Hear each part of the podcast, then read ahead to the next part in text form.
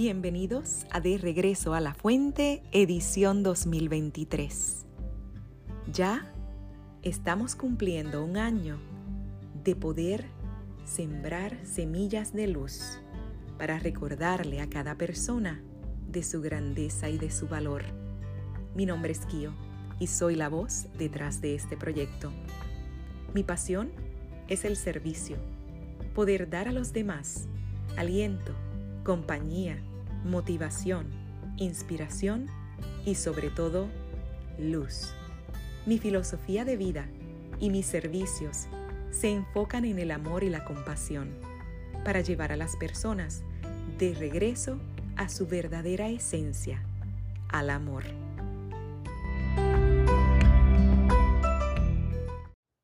Saludos y bienvenido nuevamente a De Regreso a la Fuente, tu podcast de reflexión y autoconocimiento a través de cuentos, historias, fábulas y más. Las madres son insustituibles, pero su trabajo a menudo pasa desapercibido ante los ojos de los demás. Y aunque las madres trabajen de forma desinteresada en casa, esto no les quita nada el valor a su dedicación y esfuerzo. Hoy estaré compartiendo contigo el cuento El castigo más tonto. Hubo una vez un rey que quedó huérfano siendo niño y creció rodeado de militares y consejeros, que hicieron de él un rey poderoso y sabio, pero insensible. Por eso se cansaba cuando la gente hablaba con pasión de sus madres. Y a tal punto llegó su enfado, que decidió darles todo el poder. Pues si tan buenas son las madres en todo, que gobiernen ellas, a ver cómo lo hacen. La noticia fue recibida con gran alegría por todo el mundo, pero resultó ser un fracaso estrepitoso. Las cosas iban tan mal que el rey tuvo que recobrar el mando al poco tiempo y cuando pidió a sus consejeros que averiguasen qué había fallado, estos concluyeron que las madres siempre habían dado más importancia a los problemas de sus propios hijos que a los del reino. Y así, llegaban tarde a importantes reuniones cuando sus hijos estaban enfermos y aplazaban los juicios para acudir a recogerlos al colegio y mil cosas más. Al oírlo, el rey se puso tan furioso que castigó con el destierro a todas las madres del reino. La que quiera seguir haciendo de madre, que se vaya. Y no se quedó ni una. Poco después, a pesar de su vuelta al gobierno, el reino iba aún peor. Preguntó de nuevo a sus consejeros, y éstos, tras estudiar el asunto, respondieron. La falta de madres ha creado un enorme problema de nutrición que está hundiendo al reino. Eran ellas las que hacían la comida. De acuerdo, contratad un ejército de cocineros, dijo el rey. Pero tras contratar miles de cocineros, las cosas no mejoraron. Esta vez, los sabios encontraron una nueva razón para el desastre. La falta de madres ha creado un enorme problema de higiene que está hundiendo al reino. Eran ellas las que limpiaban. No hay problema. Contratad un ejército de mayordomos, respondió el rey, muy irritado. Pero tras contratar a los mayordomos, las cosas siguieron igual. Una vez más, los sabios creyeron encontrar la causa. La falta de madres ha creado un enorme problema de salud que está hundiendo al reino. Eran ellas las que curaban las pequeñas heridas y ahora todas se infectan y se vuelven graves. Pues contratad un ejército de enfermeros, gritó furioso el rey. Pero los miles de enfermeros contratados no mejoraron nada. Y tampoco los economistas, sastres o decoradores, ni siquiera el descubrimiento de grandes minas de oro que permitieron al rey contratar cuantas personas quiso. No encontraba la forma de sustituir totalmente a las madres.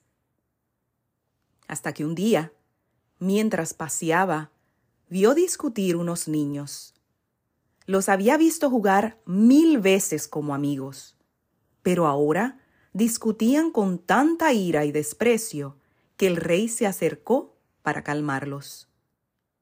Tranquilos, chicos. Los amigos deben tratarse con más cariño. ¿Es que por una pelea vais a dejar de quereros? Los niños, avergonzados, detuvieron la pelea y se marcharon cabizbajos. Mientras se alejaban, el rey les oyó susurrar. Oye, ¿tú sabes qué es eso de quererse? dijo uno. Sí, claro. Es un invento muy moderno de un amigo de mi abuelo, respondió el otro, haciéndose el experto. Nos lo enseñarán en la escuela dentro de un par de años. El rey lo comprendió todo en un instante. Ahí estaban todos los problemas del reino. Nadie estaba enseñando a los niños lo que eran el amor y el cariño. Entonces pensó en quién contratar para hacer esa labor. Pero no encontró a nadie. Era algo que siempre habían enseñado las madres. Y en eso nadie podría sustituirlas. Y arrepentido por su injusticia y dureza de corazón, mandó a buscar y contratar a todas las madres que había expulsado, pagándoles un altísimo salario solo por hacer de madres. Y en poco tiempo, el reino resolvió sus problemas y superó ampliamente su antigua prosperidad. Pero algunos tampoco tardaron tiempo en protestar al rey por estar pagando un salario a quienes harían gratis su trabajo de madres.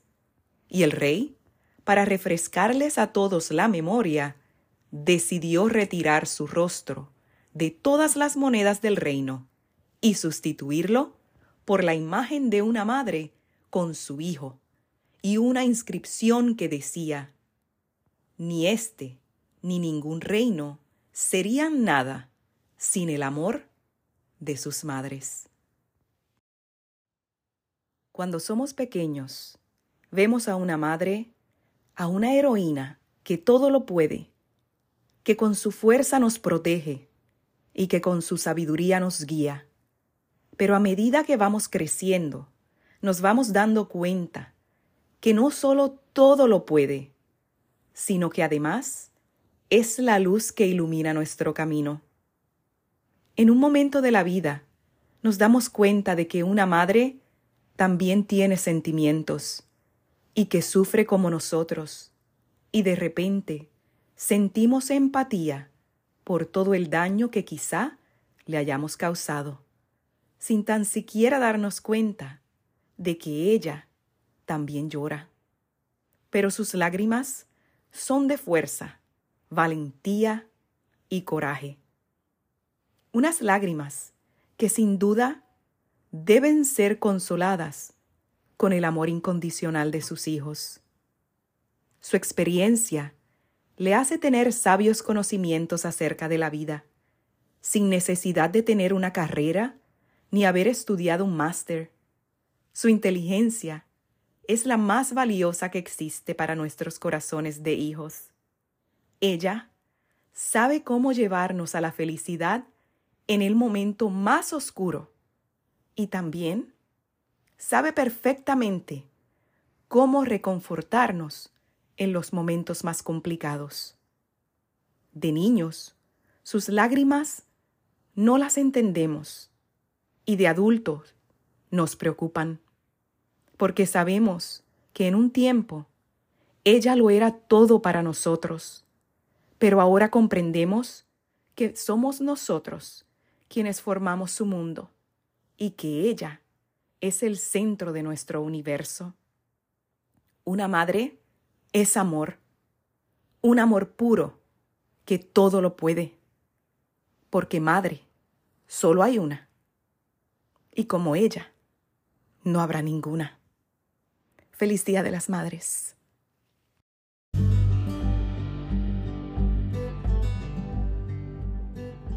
Si has disfrutado este episodio, te agradezco que te suscribas o compartas el podcast con otras personas que puedan beneficiarse del mensaje y así me ayudes en mi misión de expandir conciencia para regresar al amor.